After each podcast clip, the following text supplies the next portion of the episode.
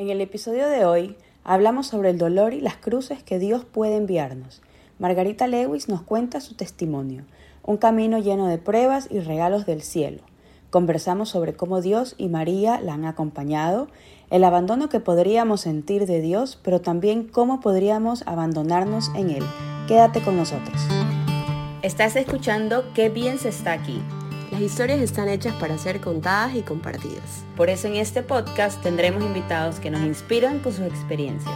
Y nos enseñan que en el mundo actual se puede caminar cerca del cielo de la mano de Dios y María. Yo soy María Alexandra Valareso. Y yo María Paula Ferretti. Qué bien se siente tenerlos aquí. Hola, ¿cómo están todos? Esperamos que muy bien. Bueno, nos acercamos a la semana en la cual lo acompañamos a Jesús en su dolor, en su camino en el cual carga esa cruz. Y nos parece tan importante tocar este tema, porque la crucifixión de Cristo no fue en vano, y siempre debemos recordar su muerte en la cruz, que nos vino a enseñar algo, y realmente está relacionado a la vida de cada uno de nosotros.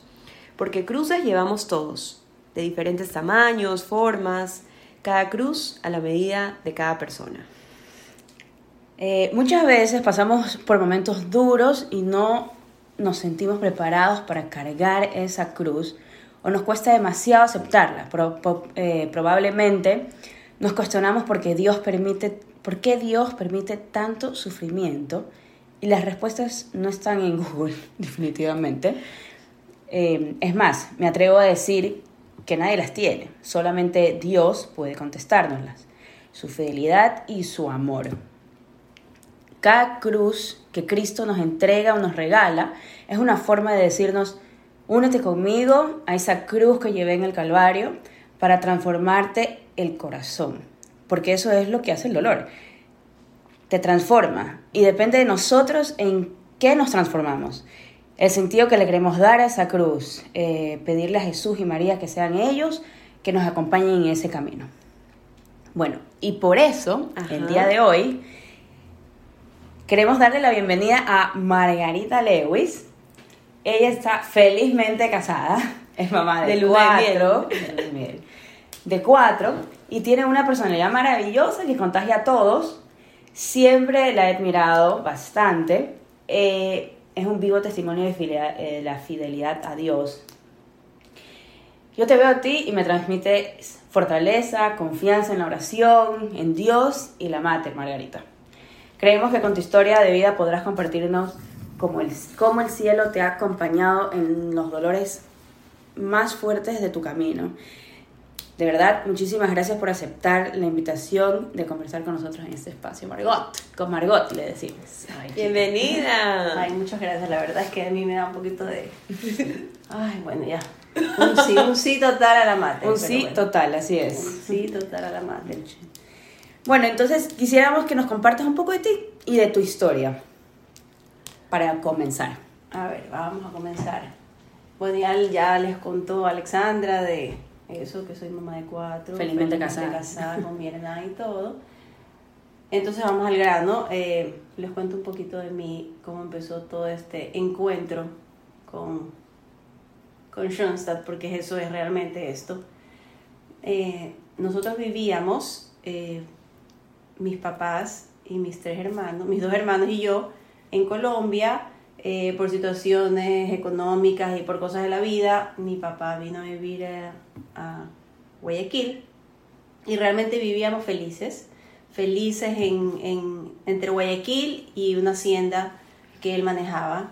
Y todo era maravilloso hasta que, em, bueno, creo que ahí empezó eh, el primer dolor, que fue que Carolina, que era mi tercera hermanita, em, un día estábamos, ella estuvo estaba con mi papi paseando y em, se escondió atrás de un carro y el chofer no se dio cuenta y dio retro y, y bueno, la atropelló. Y ahí fue que ya Carolina se convirtió en un angelito. Eh, tuvimos eh, creo que fue un momento bastante de, no entender. Eh, nos vinimos a Guayaquil, mis papás ya estaban aquí Y me acuerdo mucho de mi mami eh, con, su, con su cara decirnos, Carolina ella es un angelito, está en el cielo. Realmente que para nosotros fue una cosa, o sea, para mí fue una cosa que yo no entendía. Fueron momentos dificilísimos, fueron momentos en que... ¿Tú cuántos años tenías? Tenía siete, Carolina tenía cuatro recién cumplidos y Jorge Andrés tenía seis. Eh, yo creo que ahí empezó todo esto de, creo que el no entender qué es lo que estaba pasando, porque yo, yo era muy chiquita como para aferrarme a Dios en ese ratito, entonces eh, yo creo que me dejé más así como esta parte de qué pasa, qué pasa con mi mami, qué pasa que, que mi mami ya no es la misma de antes, en, en, la que estábamos los tres con ella siempre, juntos. Eh, creo que es totalmente eh, natural lo que le pasó. Ella se, se bloqueó realmente, asumo que, que esta situación la dejó así un poco en no saber qué pasaba. Pero creo que el tiempo fue pasando. Eh, un día eh, yo la veíamos y era como que ella estaba en otro mundo. Y obviamente no me acuerdo porque tú sabes que cuando pasan estas cosas uno bloquea los dolores del corazón. Así es. Pero eh, me dice, ella misma me cuenta que un día yo la miré y le dije, mami, ¿qué pasó? O sea, ¿qué pasa? Que tú solamente querías a Carolina. Y en ese ratito ella decidió que... Ella me dice, fue como que me hubieran echado un balde de agua fría encima. Entonces, así, eso fue. Creo que esa fue la primera manifestación de Dios en mí, en poder sacarla a ella de ese dolor. Y, y así fue, yo creo que eso fue, eso fue.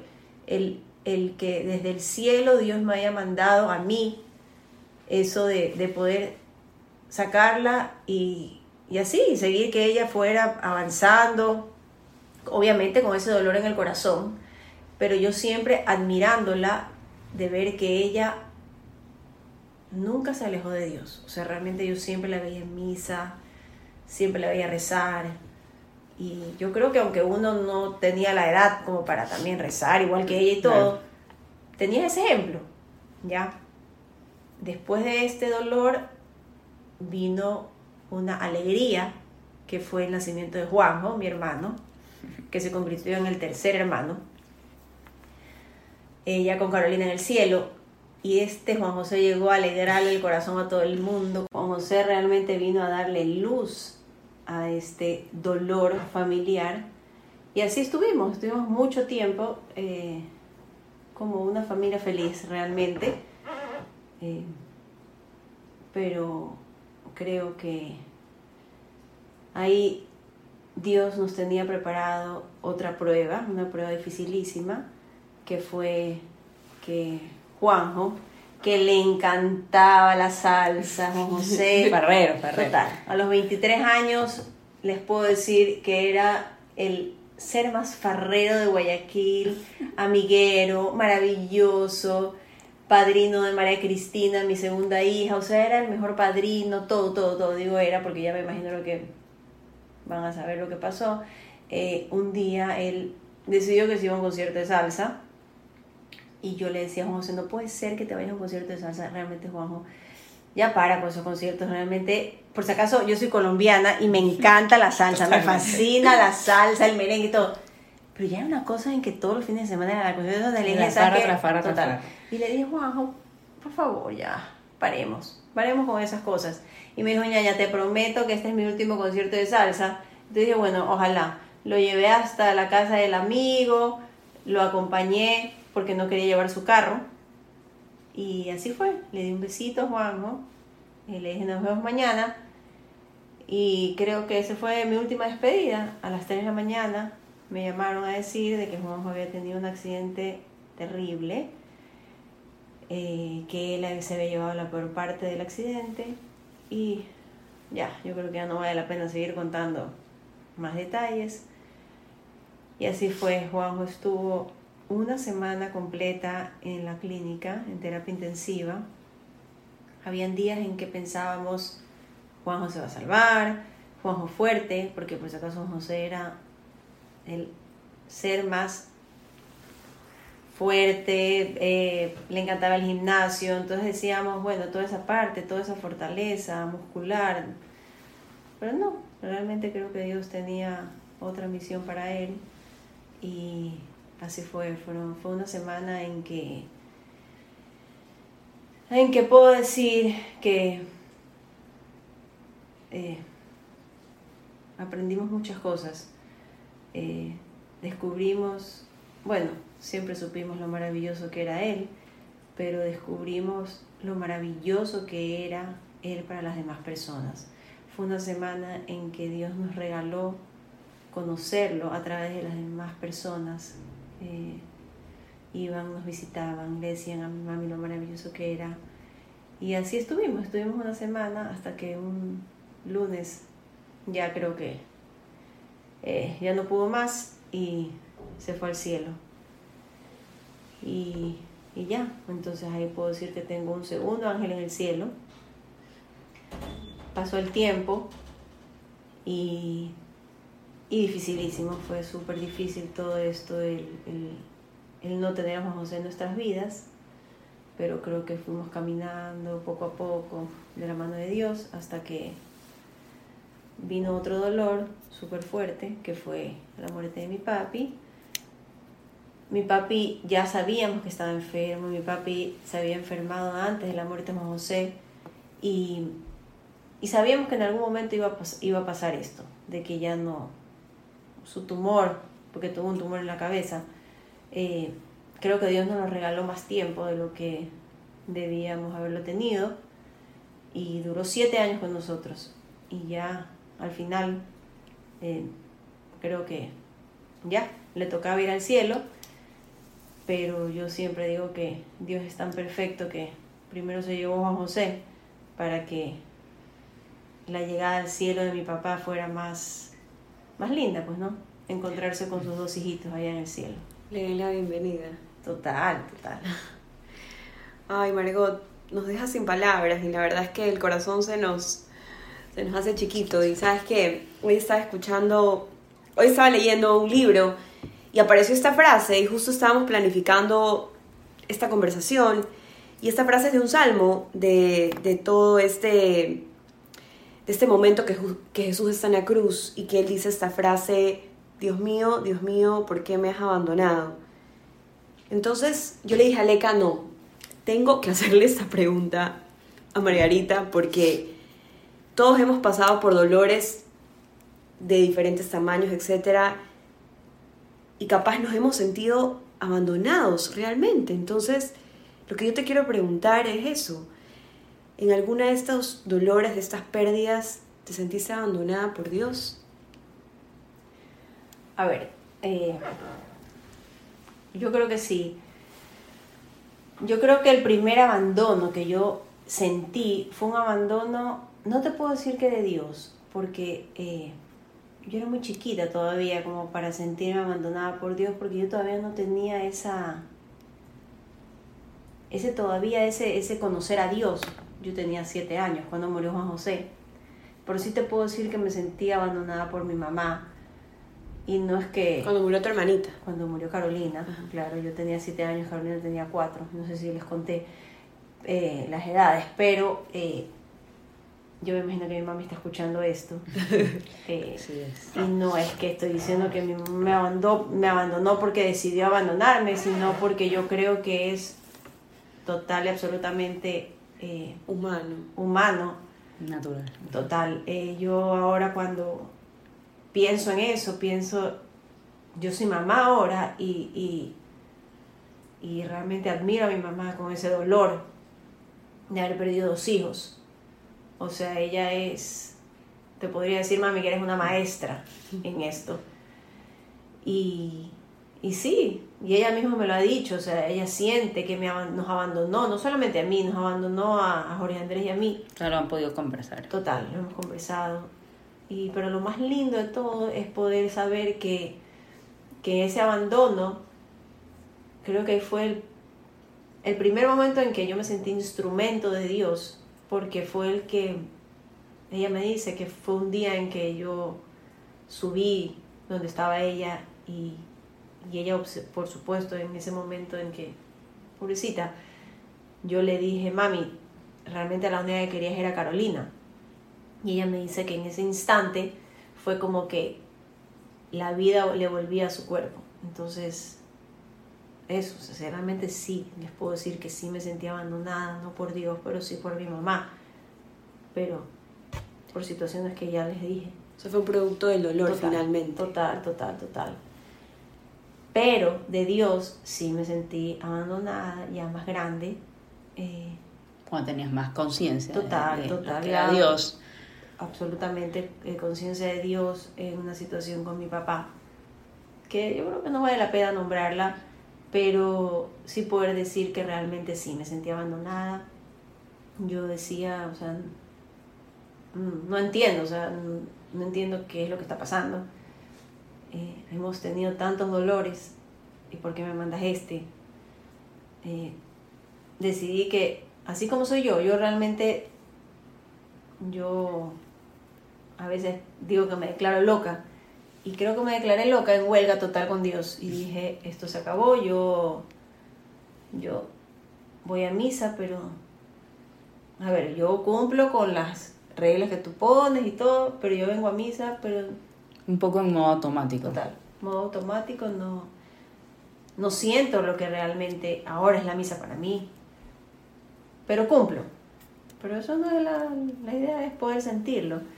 Y sí, sí, sí puedo decir que me sentí totalmente abandonada de Dios, totalmente.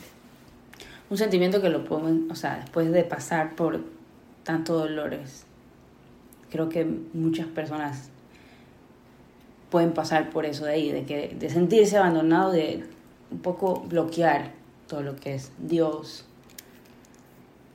María. Ah, eh, Margarita, ¿hay un antes y un después en ti después de estas pérdidas tan dolorosas? Sí, totalmente, totalmente. Eh, yo creo que aquí Hernán me va a matar porque voy a decirlo, pero Hernán es el esposo. Hernán es el esposo. Cuando pasó esto, que yo me sentía totalmente abandonada de Dios, eh, yo dije, aquí esto se acabó, yo voy a hacer el esfuerzo y yo me voy. Me voy a estudiar a otro lado, yo... O sea, realmente es como olvidarse de todo. Quizás alejarse del dolor, digamos, de todo lo que ha, lo que te refiere, como que te conecta a ese dolor. Sí, y dije, me agarro mis maletas y me voy.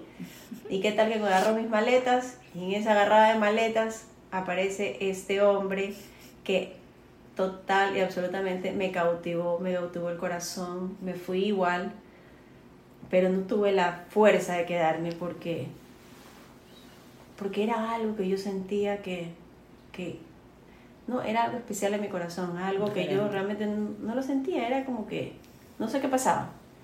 Y eso fue, o sea, yo creo que él fue el ángel que me mandó Dios del cielo para decir, no, esta es la manera en que yo te voy a agarrar y te vas a quedar y te voy a unir otra vez a mí y te voy a reconquistar.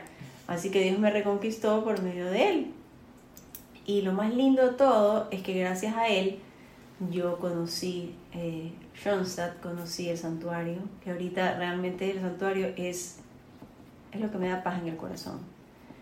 Y, y no es que solamente Dios me hizo conocer a Hernán, sino que me, me presentó a todo lo que venía atrás de Hernán, que es toda esta familia de él, todo este, todas estas cosas nuevas que al principio me chocaban, porque sí, no, no lo voy a negar, o sea, realmente para mí era complicado, que vamos al retiro, que vamos a la misa, que vamos a que vamos el rosario, al, rosario, decía, Dios mío santo, ¿en qué me he metido?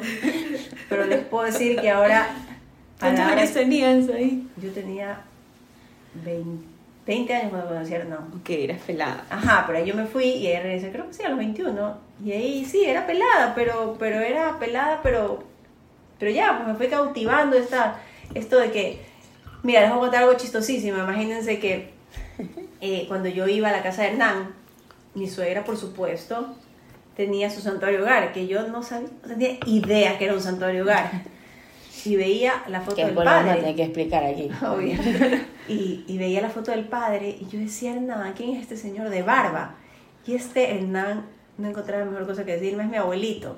Entonces yo me creía que era su abuelito, pero yo decía, pero qué cosa más rara, o sea, y así fue, o sea, es como, como fui, fui que decir que Margot habla del padre fundador que ya hemos mencionado en algún momento, que es el padre, el padre Kentney, que tiene una barba gigantesca color blanca. Entonces, de ese es el padre que está hablando Claro, entonces ahorita. para mí era, era, Dios mío, este abuelito con esta barba, no puede ser. Y así, o sea, él se burlaba de mí y yo decía, Dios mío, ¿dónde es que me he metido? Por Dios, ¿en qué me he metido?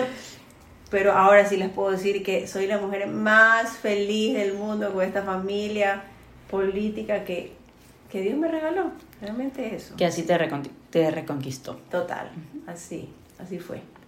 Totalmente. Sabes que qué lindo escuchar este, cómo Dios, tú ves cómo el mensaje de Dios está ahí, o sea, cómo Él, con sus herramientas, con sus mensajes, Hernán fue ese mensajero que te mandó para reconquistarte.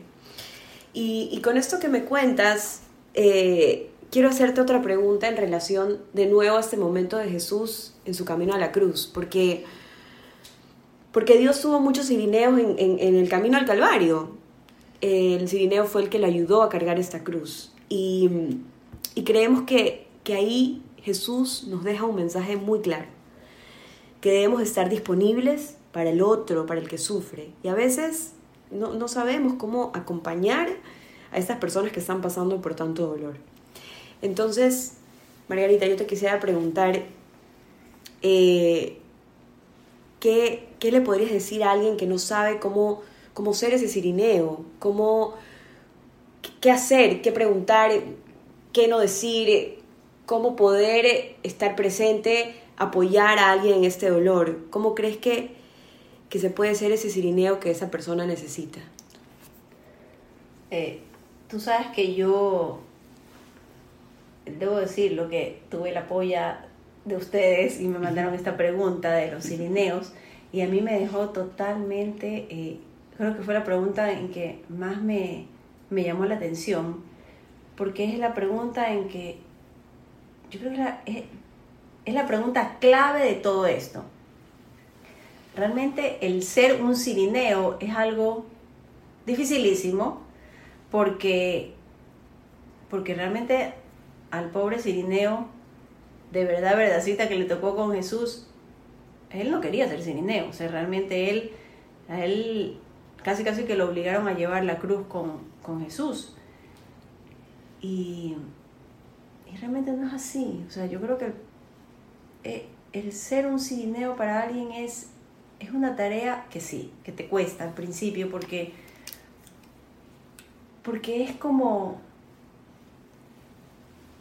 adentrarse a un dolor que no es tuyo, pero que realmente te puede doler.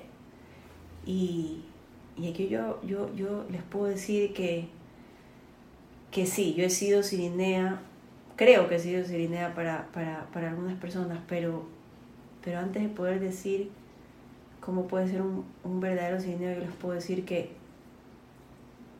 que eso es mucho más fácil poder explicarlo si tú has tenido un- realmente un, un sirineo o varios sirineos a tu lado.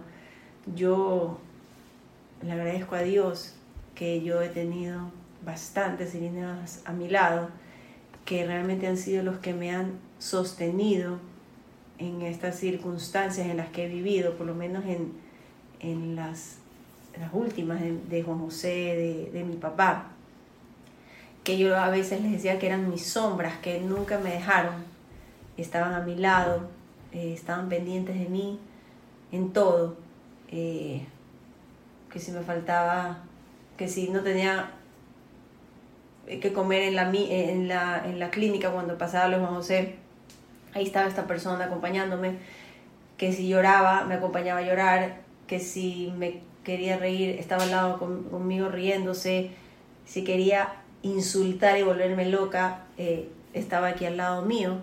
Y te digo esto de insultar y volverme loca porque realmente tuve una que, que me acompañó hasta el último instante cuando fue lo de Juan José. Cuando yo tuve que firmar los papeles más dificilísimos de mi vida, que fue la donación de órganos, y, ella estuvo conmigo al lado mío. No me abandonó nunca hasta el final. Eh, y así como Dios es así un poquito loco, pero así como es loco es así de maravilloso, yo también tuve la oportunidad de acompañarla hasta sus últimos instantes de vida. Eh, la nena, la nena bebé que para mí fue, fue realmente un apoyo y, mi compañera fiel para, para mil cosas. Eh, yo sí les puedo decir que fue yo creo que tuve una gracia total del cielo que fue que ella primero fue mi sirineo y yo después fui su sirineo. Y fue su sirineo para acompañarla hasta, hasta el cielo. Y así como la nena, he tenido bastantes, bastantes, bastantes eh, sirineos que empezaron no queriéndolas y, y ahora ser mi mejor amiga y mi comadre, que ya sabe de quién estoy hablando, y, y, muchas, muchas. Y, y, eso, esa pregunta tuya de cómo poder ser un sirineo es, eh, ¿qué les puedo decir? Es, es como un abandono de lo que te pueda costar, pero te puede costar a ti, pero si sabes que a la otra persona la vas a hacer, le vas a dar paz y la vas a hacer feliz, es eso, es, es abandonarte, abandonarte y, y saber que, que vas a estar con ella y, por más que la otra persona no te lo agradezca porque no tiene la fuerza de agradecerlo, sabes que en algún momento te lo va a decir, gracias, y si no te lo dice no importa, pero, pero es eso, es, es esa satisfacción que siente tu corazón de poder sentirte útil porque le has sacado una sonrisa o le has sacado paz a la persona que tienes al lado que está sufriendo. Y eso. Qué lindo que son los sirineos, la verdad. La verdad es que sí. Me encanta. y no uno se pone a reflexionar realmente quiénes son los sirineos de nuestras vidas. Todos tenemos Sí, todos tenemos sirineos. El problema es que muchas veces, eh, y, y, por si acaso no es porque es algo malo y, es para juzgar o para cuestionar algo, sino que es porque cuando estás tan con tanto dolor en el alma, a veces no te das cuenta y no te provoca que ni siquiera te hablen, que ni siquiera te miren, que ni siquiera nada, o sea, pero realmente la persona que realmente te ama y que, y que se entrega a la otra persona por amor, tiene que entender eso, en que tiene que respetar que la otra persona quiere estar en, soledad, quiere estar en silencio, pero yo te lo digo porque a mí me ha pasado que yo, yo este, a veces quisiera es quedarme, no encerrada en mi cuarto en, en, depresión, porque gracias a Dios nunca me ha pasado eso, porque, porque yo creo que mi mejor, eh, mi mejor pastilla para la depresión es Dios. El santuario. Realmente para mí el santuario es mi antidepresivo más pepa que existe. Pero uno como humano sí te provoca quedarte en tu casa, o sea, te provoca quedarte acostada y, y decidir no contestar teléfonos ni nada. Pero, pero si tú tienes a esa persona que te está diciendo, a ver, despierta, vamos, ¿qué pasa? Manda un mensaje, estás bien, eh, sales, sales y, y, y si realmente tienes la oportunidad de poder ser un sirineo, háganlo porque es maravilloso esa satisfacción de poder sacarle una sonrisa a otra persona es lo más lindo que existe en el mundo.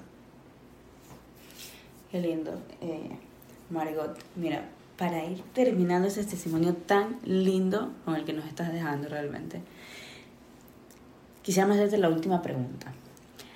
¿Qué le dirías a una persona que está cargando en estos momentos una cruz muy pesada y no sabe cómo llevarla? esa persona que no está alcanzando quizás a ver esa luz al final del túnel, que no sabe cómo seguir. Oye, es que es súper difícil porque realmente eso es lo que a uno le provoca, o sea, realmente no le provoca ver ninguna luz.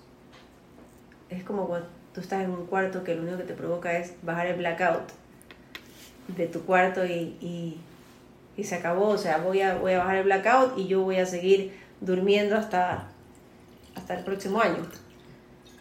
Pero yo creo que, que no, porque, porque, mira, la vida tiene cosas, la vida es realmente maravillosa. Eh,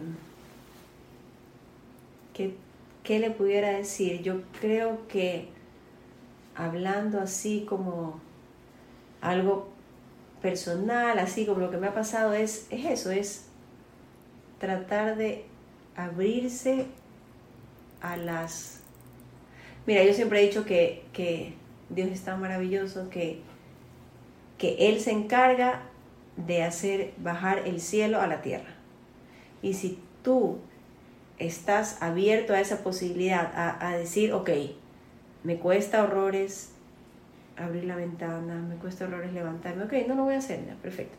Pero me voy a despertar y voy a decir, ok, voy a, voy, a ver, voy a ver la manera y voy a buscar la manera en que voy a descubrir de qué manera Dios me va a hablar. Y solamente decir eso, Dios mío, ayúdame a, a darme cuenta de, de, lo que tú me quieres decir. Y tener esa disponibilidad y estar abierta a, a eso, a, a, la mirada de Dios, a, saber, Dios me va a hablar de alguna manera, pero si tú no estás dispuesto no lo vas a lograr. Entonces, es eso, es, es levantarse y decir, ay, me cuesta, pero, pero... Pero ¿dónde están los mensajes? creo que hoy, así decir, hoy es el momento en que, en que ya, ya, pues háblame concretamente, Dios, o sea, de manera concreta, bájame el cielo y les juro que Dios les va al cielo. Yo, o sea, que lo pidas tú. Pídelo, tienes que pedirlo, tienes que pedirlo. Pedirlo. Yo, yo sí que me siento total y absolutamente... Eh, yo creo que Dios me ha regalado eso, el, el, el, poder, el poder sentir muchas veces el cielo en la tierra. Y aquí nos podríamos quedar miles de horas contándoles todas esas cosas, pero, pero es eso, es, es es lindo y, yo sí quisiera decirles a, las personas que realmente están sufriendo algún dolor que, realmente el cielo sí se baja. El cielo se baja y, y, ojalá que Dios les regale esa oportunidad y esa gracia de, de, poder, porque cuando descubren que los del cielo los vinieron a visitar a la tierra, uy, no se imaginan lo maravilloso que es, es realmente lindo. Ay, qué lindo, Margarita. Sabes que, que me quedo con, con, una frase que tú nos decías de, de estos sirineos maravillosos que, cómo es esa misión de ser sirineo y hablabas del abandono. Eh, yo regreso a este salmo donde Dios dice esta frase tan dolorosa de Dios mío, Dios mío, ¿por qué me has abandonado? Y yo tuve hoy la bendición de conversar con el padre Felipe y le, hice esta pregunta, le dije, Padre, explíqueme un poco este contexto de esta frase. Y él me dice, es un salmo, es el Salmo 22. Y este salmo, Jesús no tenía todas las fuerzas para decirlo completo, pero el salmo termina en, en otra frase. Eh, porque la primera habla de lo humano que era Dios. Como tú lo has dicho, te toca abandonarte, te toca, hay días que quieres cerrar el blackout, no quieres ver nada, no quieres saber de nada, porque eso es ser humano, o sea, eso es ser, sentirte abandonado, sentirte sin ganas, sentirte que no hay salida, es ser humano, porque Jesús lo sintió. Pero cuando sentimos muchas cosas no necesariamente son reales, y por eso este salmo acaba con otra frase que muchos le debemos de haber escuchado. Padre, en tus manos encomiendo mi espíritu. Y, y esta frase habla de otro abandono, pero de un abandono en Dios. Y yo creo que eso se resume, en eso se resume el dolor, en que tienes que ser humano y sentir. Y, está bien sentirse vulnerable, y, está bien sentirse muy frágil, pero, pero si estamos dispuestos a abandonarnos a Dios, yo creo que esa es la puerta para, para poder abrazar el dolor y verlo de una manera eh, que nos va a hacer crecer el corazón y hoy escucharte decir qué bendición haber tenido Sirineos y luego yo ser Sirineas y decirlo con una sonrisa, sacar totalmente. una sonrisa de alguien. Yo me llevo eso, me llevo eso y, y me llevo como, como estar mucho más atenta a las personas mensajes. Y a las personas que están pasando por momentos que, porque el duelo tiene, no es lineal, un día estás bien, un día bajas, un día... Entonces, el duelo no quiere decir solo la mu- muerte, ¿no? Es pérdidas de muchas cosas. Entonces, estar atento a todas esas personas a nuestro alrededor que nos pueden necesitar. Entonces, realmente te queremos agradecer, Margarita, por, por esa historia que nos ha llenado el corazón y estamos seguras que, que Que Jesús ha se va a encargar. De que llegue a las personas que, que necesitan escucharla en este momento. En este momento y después porque queda grabado. este, y no sabes lo agradecidas que estamos de, de que hayas compartido este testimonio tan lindo que tienes, que me encanta escucharte y ver, como decía María Paula, con una sonrisa es... Vive la vida porque es maravillosa. A pesar Sí. de todo lo que ha pasado, es maravillosa. Y es la mirada de cómo lo, la mirada que tú decides verlo, porque podemos centrarnos y decir, todo esto me pasa, me pasó esto y de nuevo otro dolor, tercer dolor, cuarto dolor, y yo puedo quedarme solo en el dolor, pero levanto la mirada y digo, pero tengo 500 irinejos a mi alrededor, y Jesús me dio la oportunidad de esto, y Jesús me dio a mi esposo maravilloso.